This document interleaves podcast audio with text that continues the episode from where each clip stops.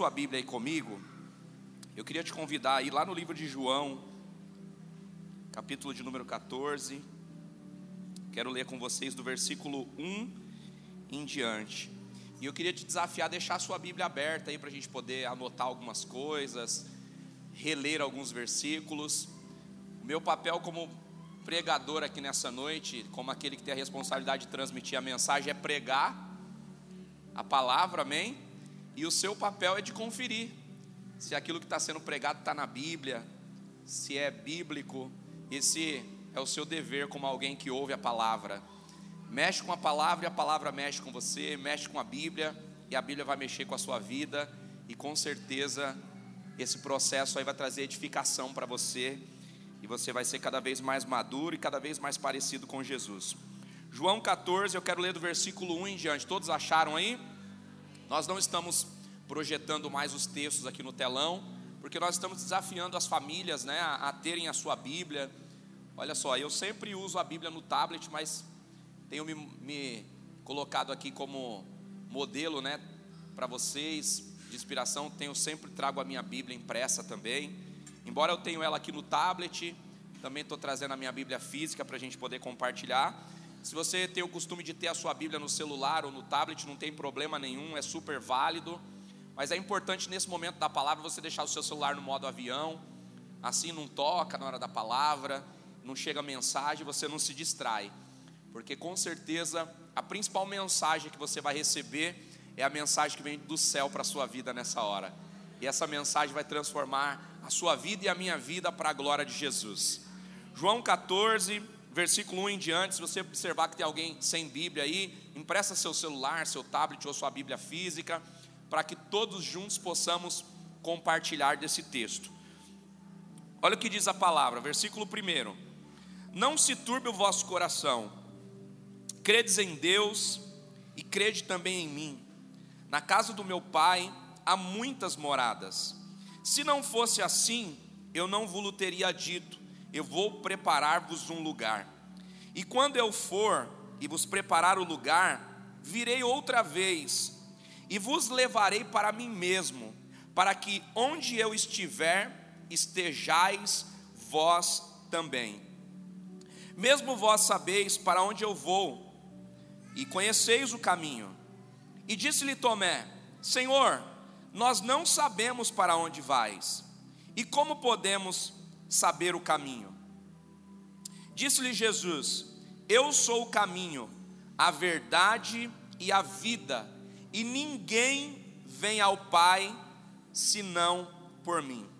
Se vós me conhecesses a mim, também conhecerias a meu Pai e já desde agora o conheceis e o tendes visto. E disse-lhe Felipe: Senhor, mostra-nos o Pai, e isso nos basta.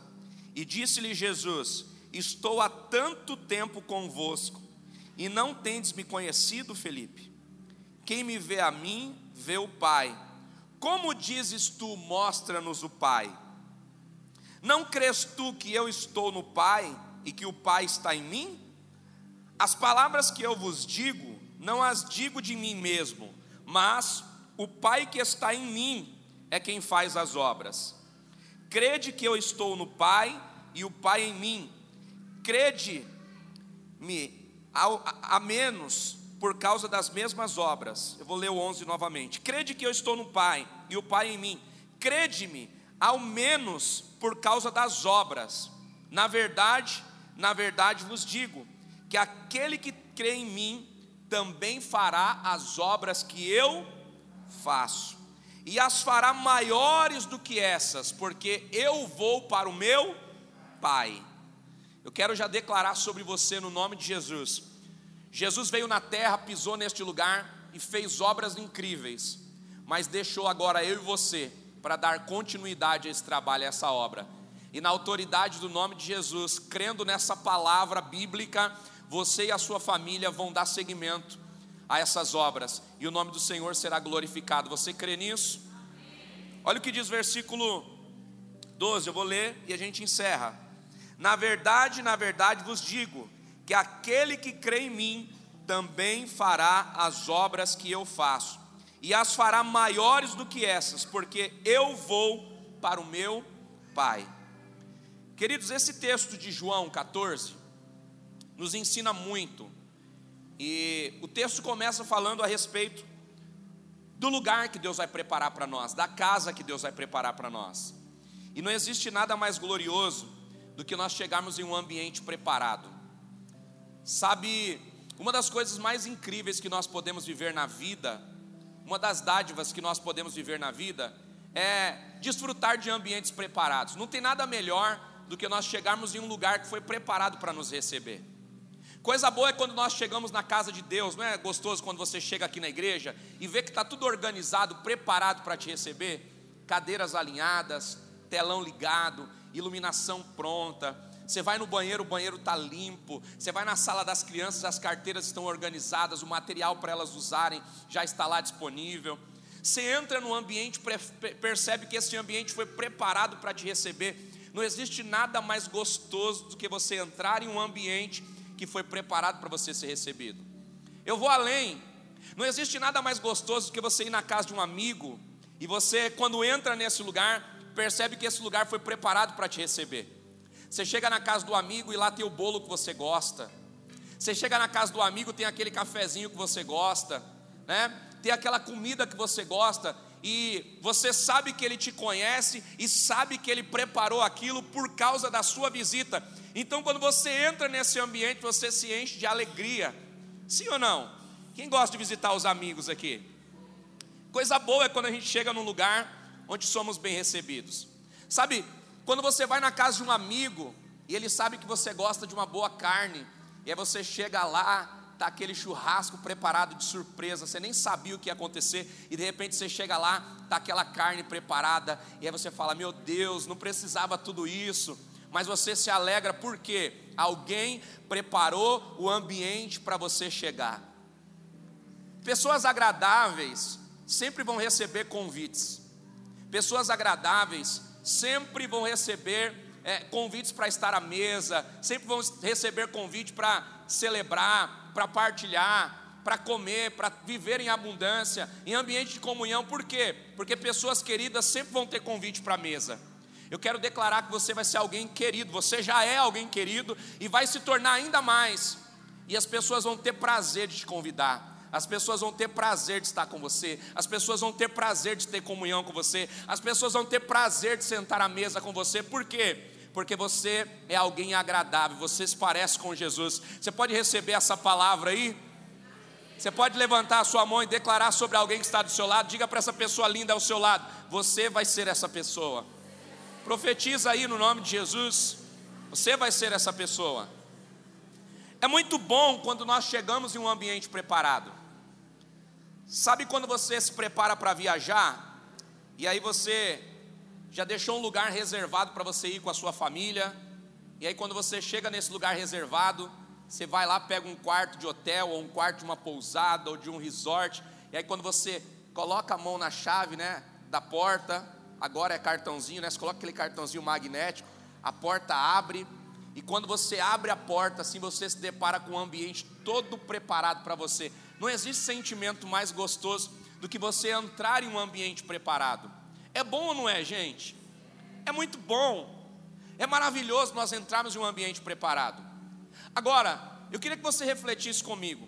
Se as pessoas sabem preparar bons ambientes, se as pessoas conseguem nos fazer se sentir bem com os ambientes que elas preparam, eu queria que você parasse para pensar como será uma casa que Deus preparou para você. Como será um ambiente que Deus preparou para você? Porque esse texto começa dizendo que Jesus ele vai para o Pai, mas ele vai voltar outra vez. Por que outra vez? Porque ele já veio a primeira vez. E a primeira vez ele veio para quê? Ele veio para vencer as obras do diabo. Ele veio para vencer o poder que estava nas mãos do diabo. Sabe, lá no Gênesis, a Bíblia vai falar sobre a queda de Lúcifer. A Bíblia vai falar sobre o coração de Lúcifer agora dominado pela vaidade, pelo ego, desejando ser maior do que Deus. E agora Deus o lança para a terra, e ele cai na terra, e Deus diz: agora, a partir de agora, a terra é o teu domínio. E Lúcifer vindo sobre a terra, ele agora tem o poder sobre a vida e sobre a morte. por causa do pecado. O salário do pecado é a morte. Então todo pecador pode ser sentenciado à morte. Só que Jesus, por nos amar, por amar a humanidade, ele agora vem a primeira vez. E ele vem para quê? Para mostrar que é possível viver sem pecados, que é possível viver uma vida íntegra sem pecados. Então ele desce na terra, ele vive como homem, ele nasce como homem, ele habita entre os homens e ele vive uma vida sem pecados e é morto sem pecados. E então ele desce lá no inferno e quando o inferno está festejando a morte do Filho de Deus, ele chega e ele chega para cobrar do diabo, de Satanás, a chave da vida e da morte. Sabe qual é a resposta dele? Eu morri, eu estou descendo aqui, mas eu recebi um salário que não me compete. Qual o salário? A morte. A morte me alcançou mesmo eu sem ter nenhum pecado e a partir de agora eu reverto a sentença.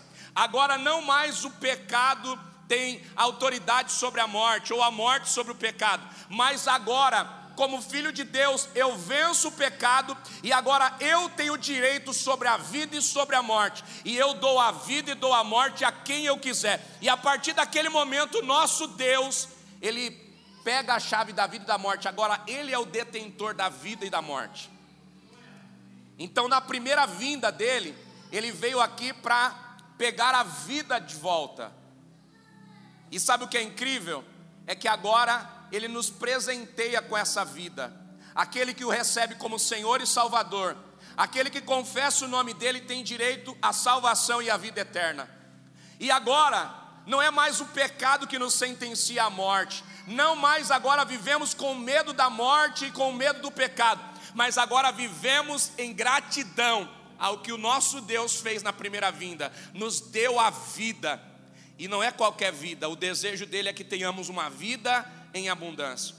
Então, nesse texto, ele está falando: eu vou voltar outra vez. Na primeira vez, eu vim para pegar a vida das mãos de Satanás, e agora, na segunda vinda, eu virei para levá-los para estar comigo, porque aonde eu estiver, vocês vão estar também junto com o Pai, junto comigo. Então ele está dizendo: eu agora vou subir e eu vou preparar a casa, eu vou preparar o ambiente para que aonde eu esteja, vocês possam estar também.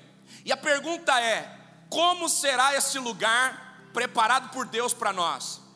João, tendo uma revelação no Apocalipse, ele diz que as ruas são de ouro. Ele descreve esse lugar com tudo aquilo que ele já viu de mais belo de maior valor na terra. Ele fala sobre ouro, ele fala sobre pedras preciosas, ele fala sobre um lugar bonito, mas a Bíblia faz questão de nos dizer que tudo aquilo que o olho foi capaz de ver, tudo aquilo que o coração foi capaz de sentir, não se compara com tudo aquilo que está reservado para nós. Sabe por que João ele fala que tudo é semelhante? Porque ele não consegue descrever o que ele viu, ele não consegue descrever literalmente como é o céu, como é o lugar que Deus está preparando. Então ele usa coisas aparentes. Ele diz assim: olha, as ruas são semelhantes a ouro. Ou seja, ele, sabendo a cor do ouro, o brilho do ouro, ele fala assim: olha, é parecido, é semelhante. Não quer dizer que é igual, é semelhante. Ele diz que o Senhor, ele está no seu alto e sublime trono, e ele fala de um lugar onde Deus está, como os reis se sentavam em tronos, então ele está tentando trazer algo parecido, mas nada se compara ao que nós vamos ver nesse lugar que foi preparado para nós. Queridos, se é bom chegar em um lugar feito por homens, feito por pessoas para nos servir, eu posso te garantir que esse lugar feito por Deus é muito melhor para nós. Esse é o destino de Deus para nós. Esse é o destino final de Deus para nós. Mas para chegarmos a esse destino, nós precisamos fazer uma viagem com coerência. Para chegarmos nesse destino, nós precisamos fazer da nossa vida uma vida pontual. Nós precisamos seguir alguns princípios, nós precisamos trilhar o caminho que Deus determinou para nós, deixou para nós. Olha o que ele está dizendo para Tomé e para Filipe. Eu sou o que? O caminho. Mas eu não sou só o caminho, eu sou a verdade e eu sou a vida. quantos caminhos que nós escolhemos que muitas vezes parecem ser caminhos verdadeiros e não são? Quantas pessoas que já entraram pelo caminho do relacionamento pensando, olha, esse caminho aqui é o caminho que vai trazer a maior alegria para a minha vida. E aí entraram por esse caminho e de repente se frustraram, se magoaram, se entristeceram. Quantas pessoas que trilharam o caminho, sabe, da amizade, falaram assim: nossa, esse caminho aqui é o caminho perfeito para mim. Essa pessoa gosta de mim, essa pessoa me ama, e de repente aquele caminho que parecia ser um caminho de felicidade, parecia ser um caminho verdadeiro, se transformou num caminho de decepção, num caminho de frustração, num caminho de choro, de lágrimas. Mas olha o que Jesus está dizendo: eu sou o caminho, mas eu não sou só o caminho, eu sou a verdade, e eu sou a vida. Deixa eu te dizer uma coisa: nós temos a oportunidade de sobreviver ou de termos uma vida. Tem muita gente sobrevivendo nessa terra. Tem muita gente acordando de manhã e dormindo à noite, mas como um sobrevivente. Alguém que passa dia após dia, vivendo dia após dia sem propósito, sem saber para onde está indo, sem saber o seu real valor, sem saber o seu destino final. Não estão vivendo, estão sobrevivendo. Mas Deus tem para nós uma vida. E não é qualquer vida, é uma vida abundante. Eu quero declarar sobre você que está aqui na casa de Deus nessa noite: Deus tem uma vida para você. Deus não quer que você seja um sobrevivente, alguém que vence crises, alguém que vence pandemias, alguém que vence enfermidades, alguém que vence catástrofe, violência. Não, não, você não foi feito para isso, você foi feito para viver a vida de Deus, você foi feito para ser um filho de Deus que vai desfrutar de tudo aquilo que Deus tem para você, não é sobreviver, é ter uma vida abundante.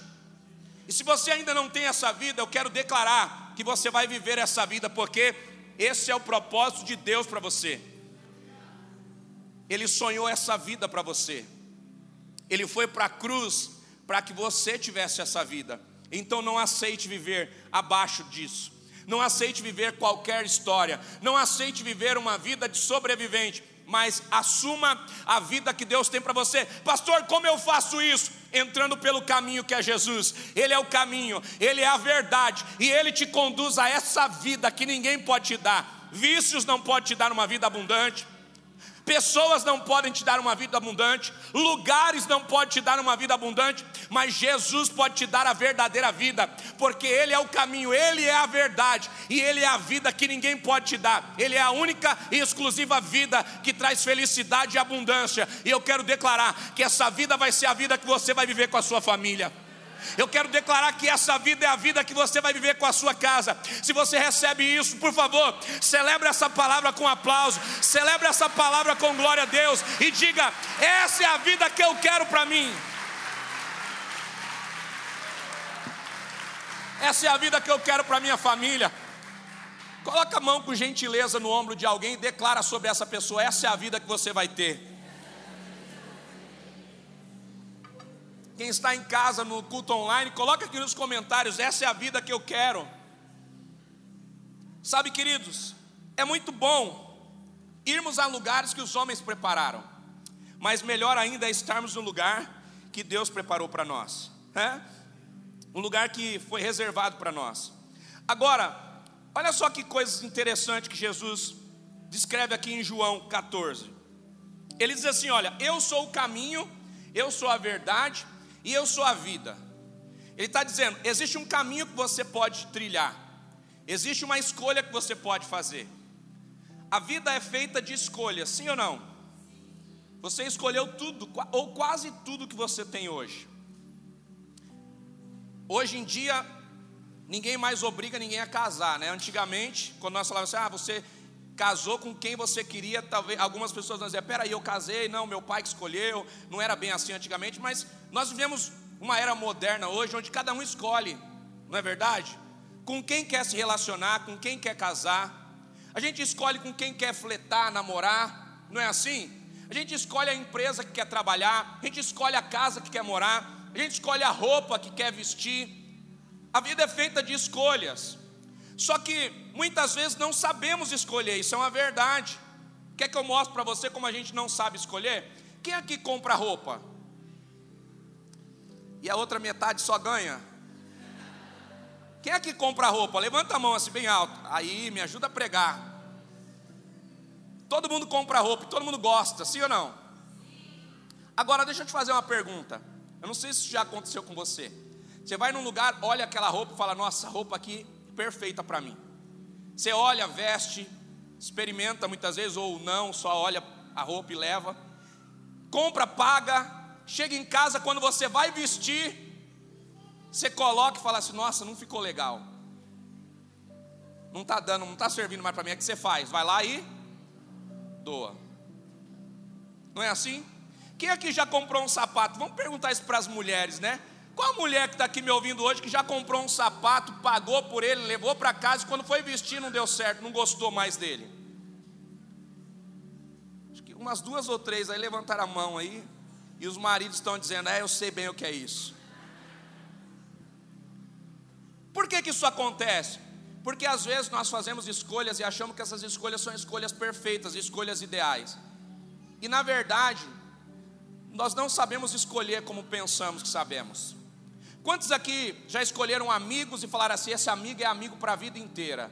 E não durou dois, três anos a amizade. E você se frustrou, se feriu, se magoou. Quantos de nós escolhemos um emprego e falamos assim: esse emprego é o emprego dos sonhos? E aí você entrou feliz da vida, começou a trabalhar, falou: é aqui que eu vou me aposentar, é aqui que eu vou fazer carreira. E o tempo foi passando, e daqui a pouco o mesmo lugar que trazia tanta alegria para você começou a trazer tristeza, frustração ao ponto de você levantar e falar assim: não aguento mais ir para aquele lugar. Sabe, a vida é feita de escolhas, e a verdade é que nem sempre nós sabemos o que é bom para nós, nem sempre nós sabemos o que é ideal para nós, nem sempre sabemos escolher como achamos que sabemos escolher, nem sempre sabemos o que precisamos de verdade, por quê? Existe um sabotador na vida, e o sabotador é o sentimento. E quando nós somos levados pelo sentimento, quando nós somos levados, sabe, pelo desejo momentâneo, nós estamos suscetíveis a erros. Se você decidir emocionado, triste ou feliz, você vai ser suscetível a errar. Se você tomar decisão com raiva ou muito feliz, você vai ser suscetível a errar. Se você tomar decisões ou fizer coisas baseadas na sua condição financeira atual, você vai errar. Por quê? Porque de verdade não sabemos fazer boas escolhas como pensamos que sabemos fazer. É por isso que Jesus diz para nós: olha, tem dois caminhos para vocês. Tem o caminho que te conduz à vida eterna, ao céu, mas tem o, o caminho que te conduz à destruição, às trevas. Tem o caminho que te leva ao inferno, te leva à perdição. Mas esse não é o lugar dos filhos, esse é o lugar de Satanás. Sabe, queridos, Deus deixou para nós a opção de escolher. Escolher o que? Para onde queremos ir, qual é o nosso destino. Mas o acusador, o inimigo das nossas almas, ele tem um destino determinado. E o destino dele já é o inferno. E por que o inferno? Porque ele acha que o que ele fez não tem perdão. E como um ser eterno, feito para viver a vida inteira com Deus, ele agora peca para a eternidade. Todos os dias Lúcifer peca diante de Deus. E é por isso que ele vai ser privado em um lugar. É por isso que ele vai ser retido em um ambiente onde ele não mais governa, onde ele não mais tem poder sobre a humanidade, onde as obras dele agora já não vão ter mais valia. Esse mundo aqui é um mundo onde as influências do adversário têm, têm acontecido. É um mundo onde a maldade muitas vezes toma forma. Quantos de nós saímos de casa de repente passamos por um momento que nós jamais gostaríamos de ter passado um assalto, um momento de violência, algo que saiu fora do controle? Isso acontece aqui na terra. Por quê? Porque a terra não está totalmente sobre a influência de Deus. A terra está sobre a influência da escolha dos homens, a terra está sobre a influência dos planos do adversário, mas vai chegar um tempo, irmãos, e esse tempo está muito próximo, em que a vontade de Deus a vontade perfeita e soberana de Deus vai se manifestar. E aí não mais o diabo tem poder, e aí não mais o diabo tem autoridade sobre ações, aí não mais o diabo usa pessoas, problemas e situações para nos paralisar. Agora ele vai ficar retido em um ambiente. E a vontade perfeita, o plano perfeito de Deus vai se manifestar. Uma vida abundante, aonde não há choro, aonde não há lágrima de tristeza, aonde não há decepção, em um lugar aonde Deus governa. E esse lugar não é um lugar que Deus te obriga a chegar. Esse lugar é um lugar de convite para nós. Jesus disse assim: "Olha, eu sou o caminho, a verdade e a vida, mas você pode escolher o caminho concorrente. Eu sou o caminho, a verdade e a vida, mas eu não te obrigo a entrar por esse caminho, você pode escolher. O diabo muitas vezes nos obriga a situações. O diabo muitas vezes nos encurrala em situações, nos pressionando a decidir erroneamente, mas Deus jamais. Deus não te obriga a servi-lo por medo. Deus não te obriga a escolher o caminho, Ele te mostra o caminho e Ele te permite escolher o caminho que você quer trilhar. Mas quando você escolhe o caminho dele, e então você começa a viver coisas incríveis. Quando você escolhe o caminho dele, então esse destino final, que é um lugar preparado por Deus, se torna o seu lugar de chegada, se torna o seu lugar de destino e se torna o lugar perfeito para você viver com a sua família. Quem aqui não gostaria de viver com a sua família em um lugar onde não há violência?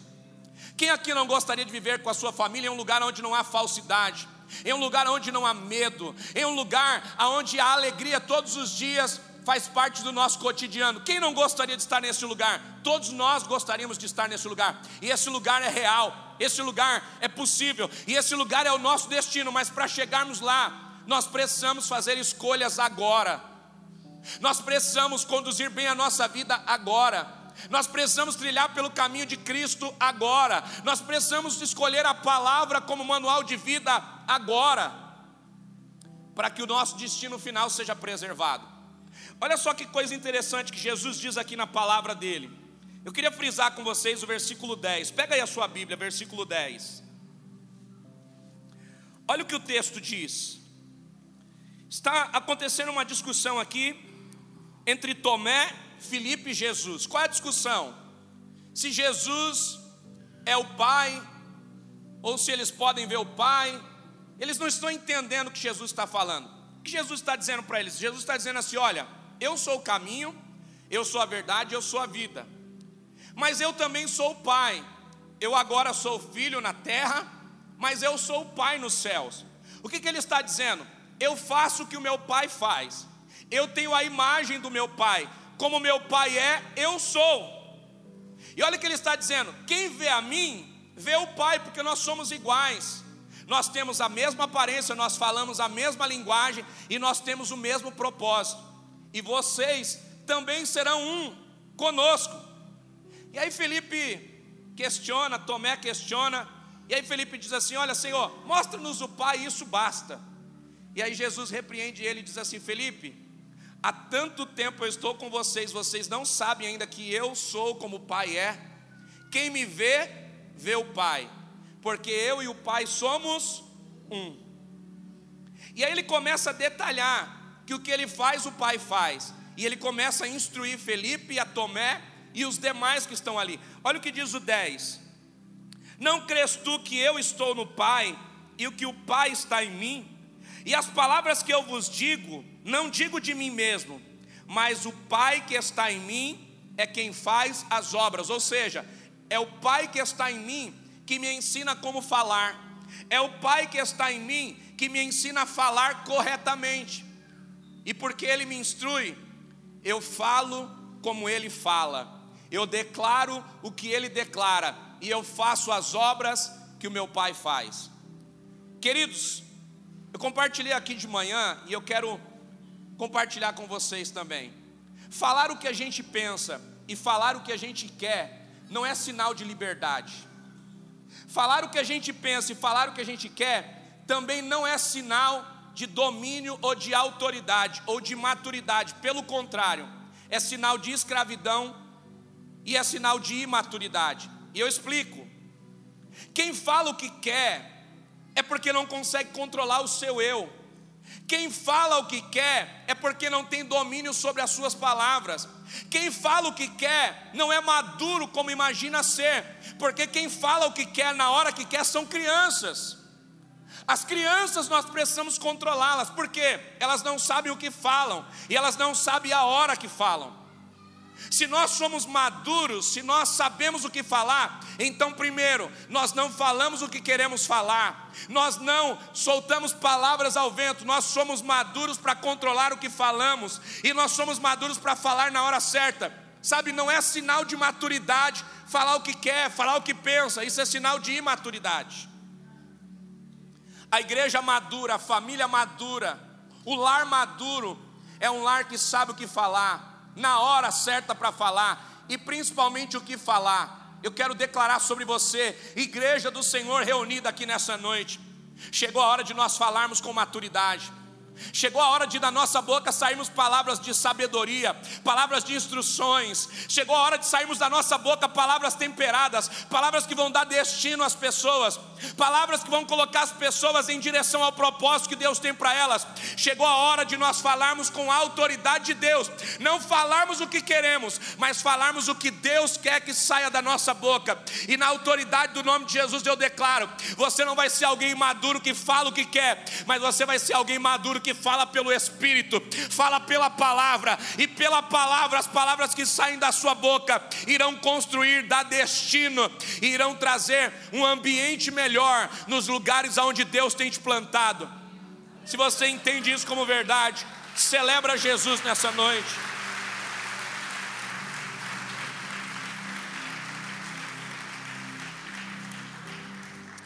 Toca quem está do seu lado aí, me ajuda a pregar. Diga assim: chegou a hora de falar com equilíbrio. Vira para o outro lado para não parecer pessoal. Fala assim: chegou a hora de colocar equilíbrio nas palavras. Quem fala com raiva se arrepende. Quem fala tomado por um sentimento se arrepende. Agora, quem fala com maturidade governa as suas palavras e governa as suas ações. Chegou a hora de você falar baseado no governo de Deus sobre a sua vida. Você não vai falar o que você quer, você vai falar pelo Espírito, amém? Isso está apontando para a maturidade. Falar aquilo que precisa ser falado, falar na hora ideal. Sabe, meninos, crianças, toda hora você precisa, menino, fica quieto, fala baixo. Não fala assim. Não é assim que a gente faz com os nossos filhos? Está sempre dando um limite para o que ele fala, está sempre dando um limite para a hora que ele fala. A pergunta é: será que nós somos maduros como Deus espera? Ou será que se Deus, como nosso Pai, tivesse que vir nos direcionar e nos orientar cotidianamente, Ele ia falar: olha, não fala isso, você vai se arrepender. Olha, você está com raiva agora, não deixa o teu sentimento governar a tua ação. Não deixe o seu sentimento governar as suas palavras. Se acalma primeiro, fala depois. Não age agora, não toma decisão agora. Você não está vendo as coisas na melhor perspectiva. Não deixa a crise mover você para ação. Não aceita qualquer coisa. Você não foi feito para viver qualquer coisa. Espera a hora certa de Deus. Está com medo, não decide. Está muito motivado, não decide. Traz equilíbrio para as suas emoções. Traz equilíbrio para as suas decisões. E você vai ter assertividade. Isso é maturidade. Isso é alguém que está sendo conduzido pela verdade de Deus.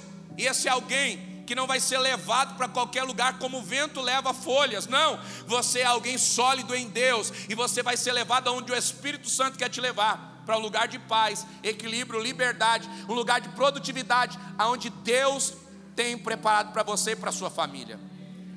Esse lugar é o teu destino. Olha só que coisa interessante. O versículo de número 11, diz assim: Crede que eu estou no Pai e o Pai está em mim. Ao menos por causa das mesmas obras.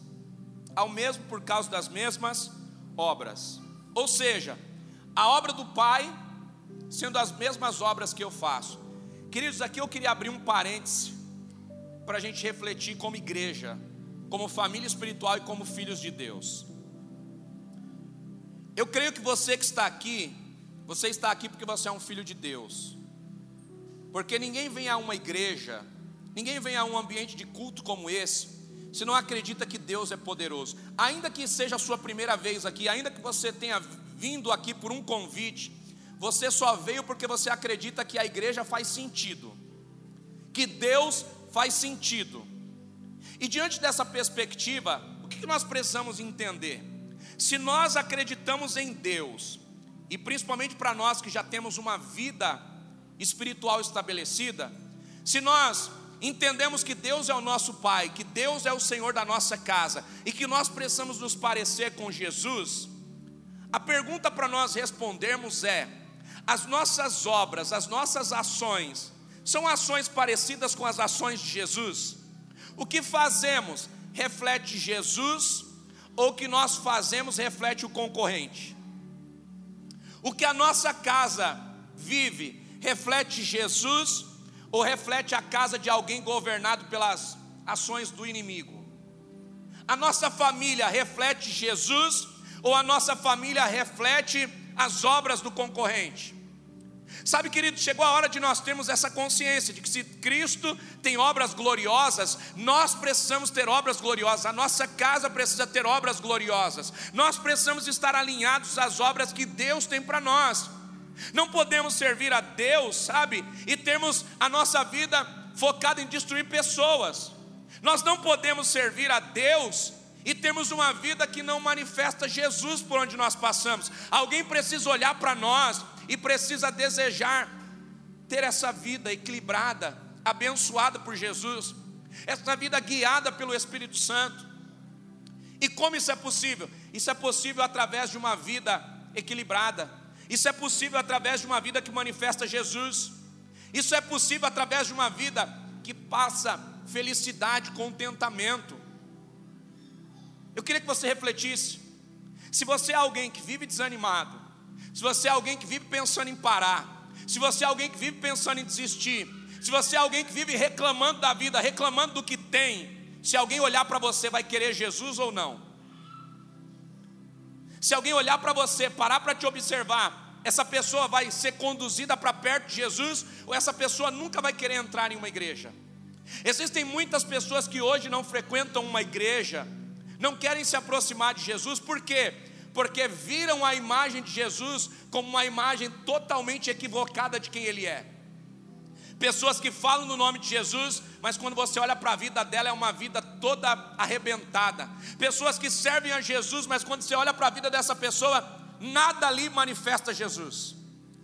Pessoas que querem falar na hora errada, pessoas que querem falar de Deus no momento equivocado, pessoas que querem, sabe, mostrar santidade, mas não conseguem ter uma vida equilibrada que manifesta Jesus.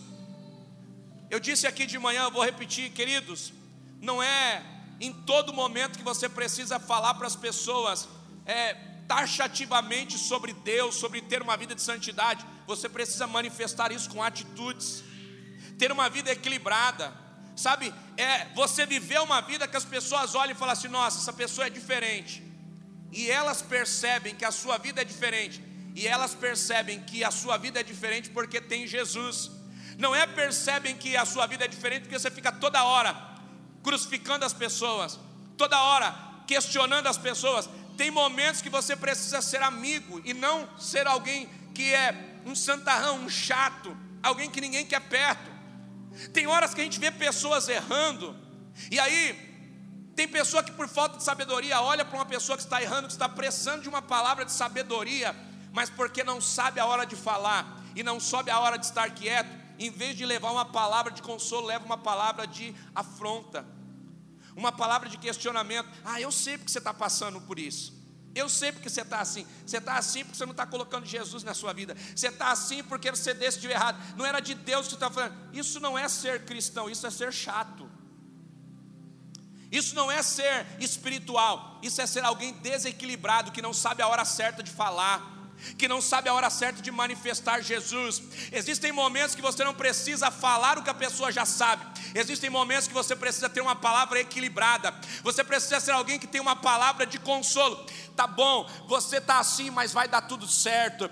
Deus tem um plano para a tua vida. Você vai se levantar dessa queda. Você vai conseguir corrigir esse erro. Vai dar tudo certo. Isso aqui é só uma fase da sua história. Sabe o que é isso? É ser como Jesus é. Jesus pegava o pecador e tinha uma palavra para levantá-lo. Jesus pegava o pecador e tinha uma palavra para ele de destino, uma palavra de uma nova oportunidade.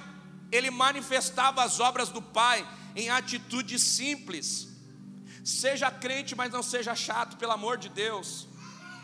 Seja crente, mas seja alguém temperado, alguém que sabe a hora de falar, a hora de se calar, alguém que sabe a hora de ser espiritual e a hora de ser alguém amigo, conselheiro, alguém equilibrado. A hora de você ser espiritual é agora, é aqui na igreja. Você tem que dar glória a Deus, dar aleluia, ser espiritual, fechar os olhos, mas no dia a dia, como que você é espiritual? Tendo maturidade nas palavras como que você é espiritual? Discernindo aonde entrar e aonde não entrar. Como que você é espiritual? Sabendo que nem toda proposta boa é proposta de Deus para você. Como que você é espiritual? Sabendo aonde está, com quem está, onde parar e a hora de caminhar. Isso é ser espiritual do lado de fora. Isso é ser alguém que tem equilíbrio, maturidade, alguém que sabe caminhar e manifestar as obras de Jesus por onde passa. Eu quero declarar no nome de Jesus: famílias vão olhar para a sua família e vão desejar Jesus, por quê?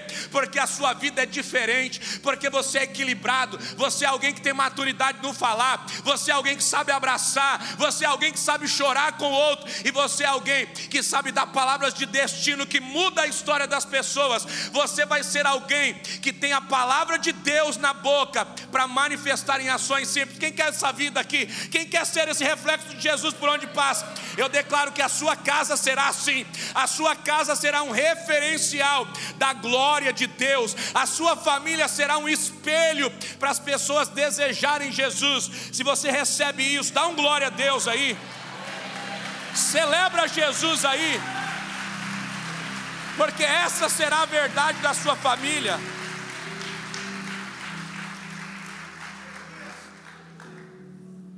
Versículo 13, 14. Olha o que diz o texto: E tudo quanto pedires em meu nome eu farei, para que o Pai seja glorificado no Filho. Se pedires alguma coisa em meu nome, eu. Que coisa boa ah, agora já sei que se eu pedir qualquer coisa no nome de Deus, Ele faz. Deixa eu interpretar esse versículo para você. Não é qualquer coisa.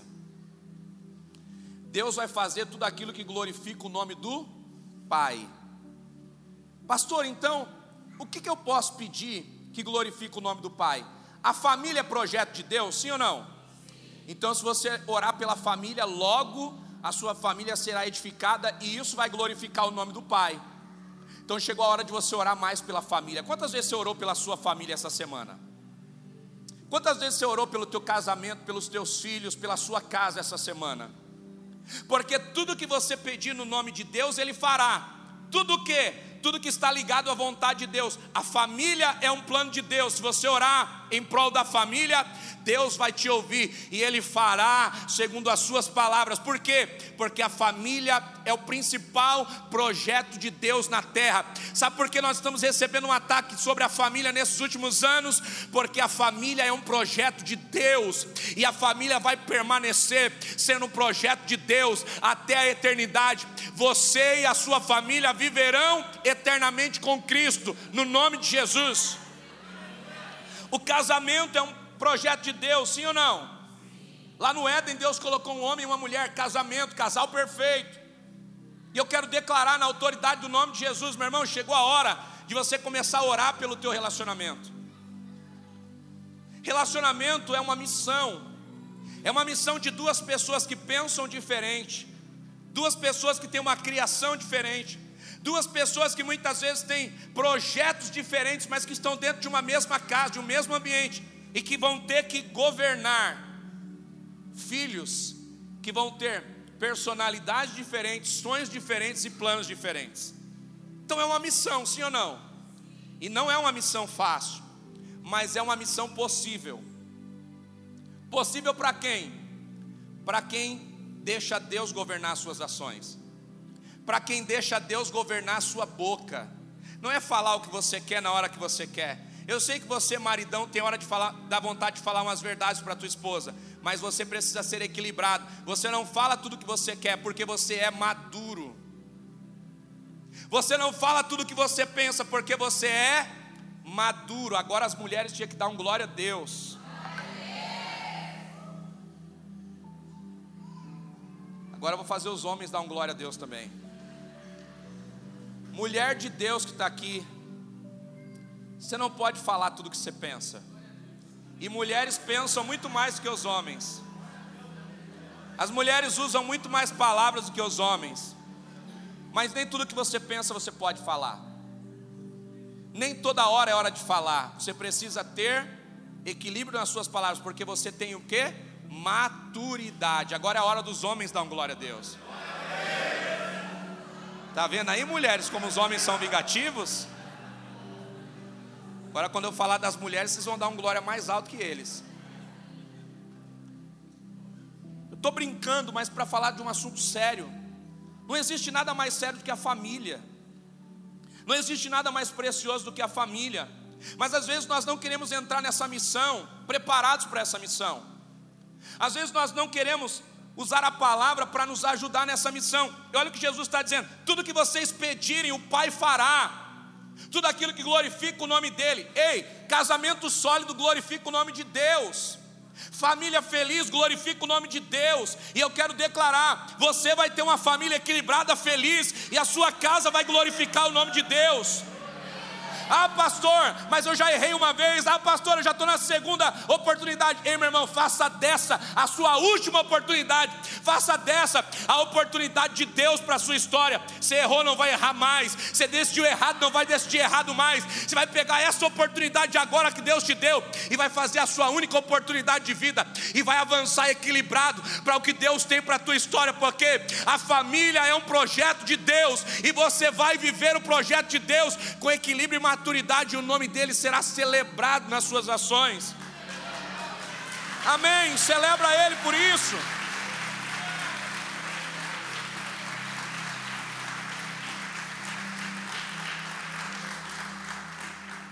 Agora você já sabe, pode orar pela família mais. Agora você já sabe, pode orar pelo casamento mais. Por quê? Porque Deus está suscetível a te ouvir. Filhos são herança do Senhor, sim ou não? Quantas vezes você orou pelos teus filhos essa semana? Sabe qual é o nosso maior problema e o nosso, as nossas ações muitas vezes? Nós só oramos pelo que está dando trabalho. Nós só oramos por aquilo que não está como nós esperávamos que estivesse. Sabe quando nós oramos por um filho? Quando ele está dando trabalho. Sabe quando nós oramos pelo casamento? Quando ele começa a se desajustar. E a gente não pode orar só quando tudo está dando errado. A oração precisa ser uma declaração de vida.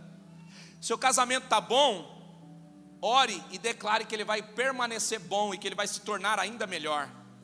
Seu filho está uma bênção, ore para que ele continue uma bênção e para que ele seja cada vez mais abençoado, para que ele tenha uma vida melhor do que a sua. Ore para que onde você errou, o seu filho não erre. Ore para que os desafios que você não conseguiu vencer, os teus filhos que são a próxima geração possam vencer através do exemplo que você vai dar, da, da transferência de autoridade e unção que você vai passar para ele. Sabe, nós não podemos orar só quando as coisas saem do trilho. Nós temos que ter uma vida equilibrada. Nós temos que ter uma vida que manifesta Jesus. Amém? Faz sentido isso? Então chegou a hora de você orar pela sua casa, pela sua família. Maridão, chegou a hora de você orar pela tua esposa. E as mulheres? As mulheres não estão dando glória a Deus nessa noite. Mulheres, chegou a hora de você orar pelos seus maridos. Estão começando a entender. Isso é sério, gente. Missão, lição de casa para você. É casado, está aqui? Essa semana tem uma missão para você. Qual a missão, pastor? Ore pela sua esposa, ore pelos seus filhos, ore pela sua casa, seja você homem ou seja você mulher, essa é a missão para todos. Porque quando nós edificamos a nossa casa, a partir da nossa casa nós saímos edificados para edificar a igreja. Sabe por que a igreja muitas vezes é um ambiente de muita dificuldade?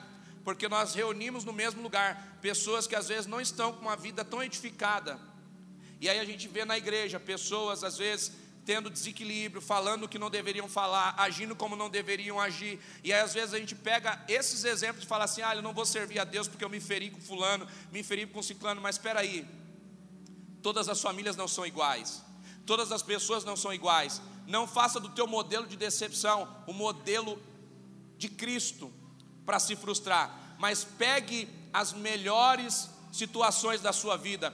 Pegue os exemplos ideais, pegue os bons exemplos e faça deles um espelho para que você seja alguém melhor. Se alguém te feriu, então se levante para ser alguém que vai curar. Se alguém te decepcionou, então se levante e diga assim: a partir da minha casa, ninguém vai mais se decepcionar com os filhos de Deus, porque a minha casa vai ser modelo, a minha família vai ser modelo. Você pode escolher, ou você pega a decepção e para, desanima, se frustra, ou você pega a decepção e usa ela como uma escola para se levantar e ser resposta. A segunda opção é a que eu declaro sobre você. Você vai pegar as decepções, você vai pegar as frustrações, os problemas e vai se levantar para ser alguém melhor, alguém que não fere, mas cura alguém que manifesta Jesus em tudo que faz, é o que Cristo tem para a sua casa, amém? Eu estou finalizando. Olha só o que diz, irmãos, a palavra do Senhor sobre amar a Deus. Olha o que diz o versículo 15: Se me amais, guardarei os meus mandamentos. Isso aqui está falando sobre amor, amor para guardar mandamentos amor para cumprir a palavra. Sabe, queridos, nós falamos aqui sobre dois destinos finais: o céu e o inferno, a vida eterna com Deus e a vida que o adversário das nossas almas traz e ele quer levar o máximo de pessoas para lá, para o destino que ele já tem. Agora, uma coisa é certa para nós: nós não podemos servir a Deus por medo do diabo. Nós não podemos servir a Deus por medo do inferno nós precisamos servir a Deus por amor, nós precisamos servir a Deus por gratidão, e nós precisamos servir a Deus para gerar alegria no coração desse pai. É sermos gratos pelo sacrifício que ele fez, é sermos gratos por alguém que desceu do céu para resgatar a nossa vida. Todo mundo aqui peca, amém? Eu também peco. Somos todos pecadores. Já parou para pensar que por causa dos nossos pecados agora poderíamos estar mortos? Sem direito à vida eterna, porque o salário do pecado era. Só que Jesus foi tão bom, tão bom, que ele mudou essa realidade. Ele nos deu a oportunidade de agora ter um advogado, alguém que advoga a nossa causa. João vai dizer: Filhinhos, se pequeis, tendes um advogado diante do Pai, e ele rogará por vós, para que o adversário não vos sentencie.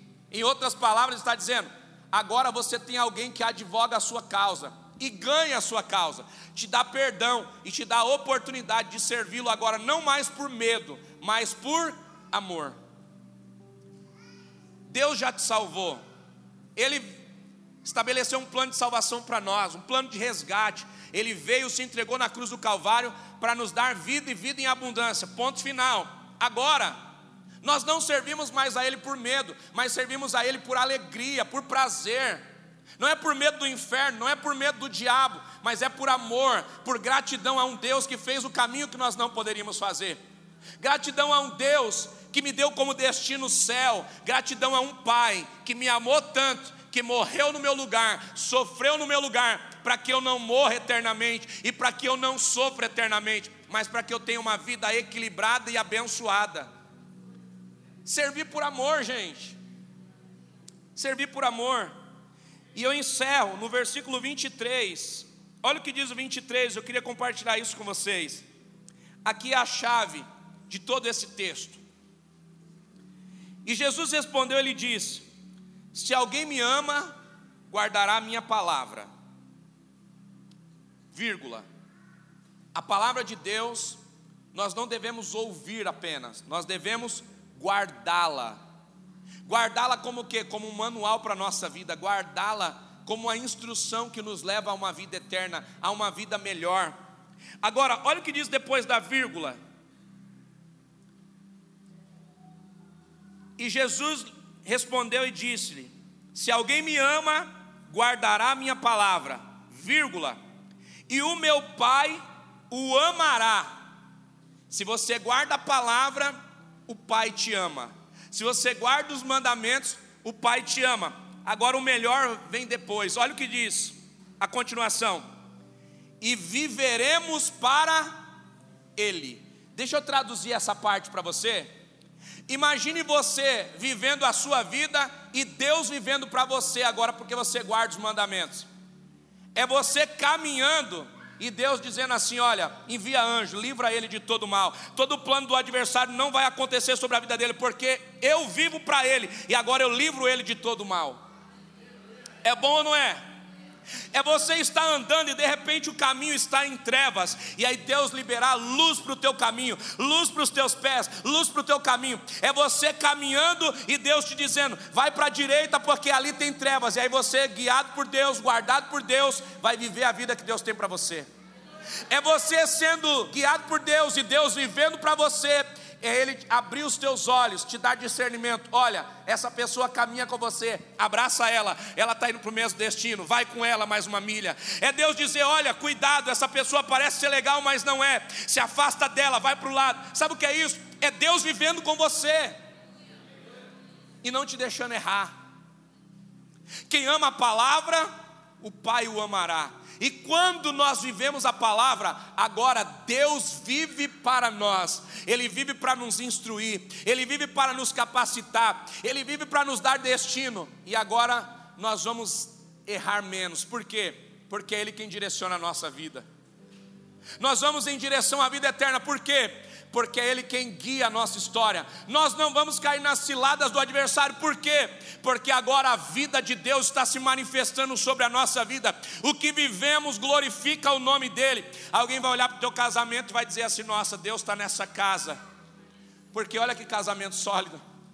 Alguém vai olhar para os teus filhos e vai dizer: Deus vive nessa família, porque olha como esses filhos são solidificados. Alguém vai olhar para a tua vida profissional e vai dizer: Deus está vivendo com ele, por quê? Porque ele tem uma vida que manifesta a prosperidade, a graça, o favor de Deus. Sabe o que é isso? Deus vivendo em você. Sabe o que é isso? A vida de Deus sendo manifesta em tudo aquilo que você faz. Sabe, queridos, eu queria deixar claro algo aqui muito importante. O texto do versículo 23 termina dizendo que Deus vai fazer morada em nós. E quando Deus faz morada em nós, nós nos tornamos um modelo perfeito para a sociedade. E eu queria que você entendesse isso aqui de uma forma bem sucinta, de uma forma bem clara. Às vezes nós falamos de prosperidade e alguém pensa assim, logo, quem não é próspero não tem Deus. E prosperidade não tem a ver com riqueza. Entenda isso. Prosperidade tem a ver com contentamento.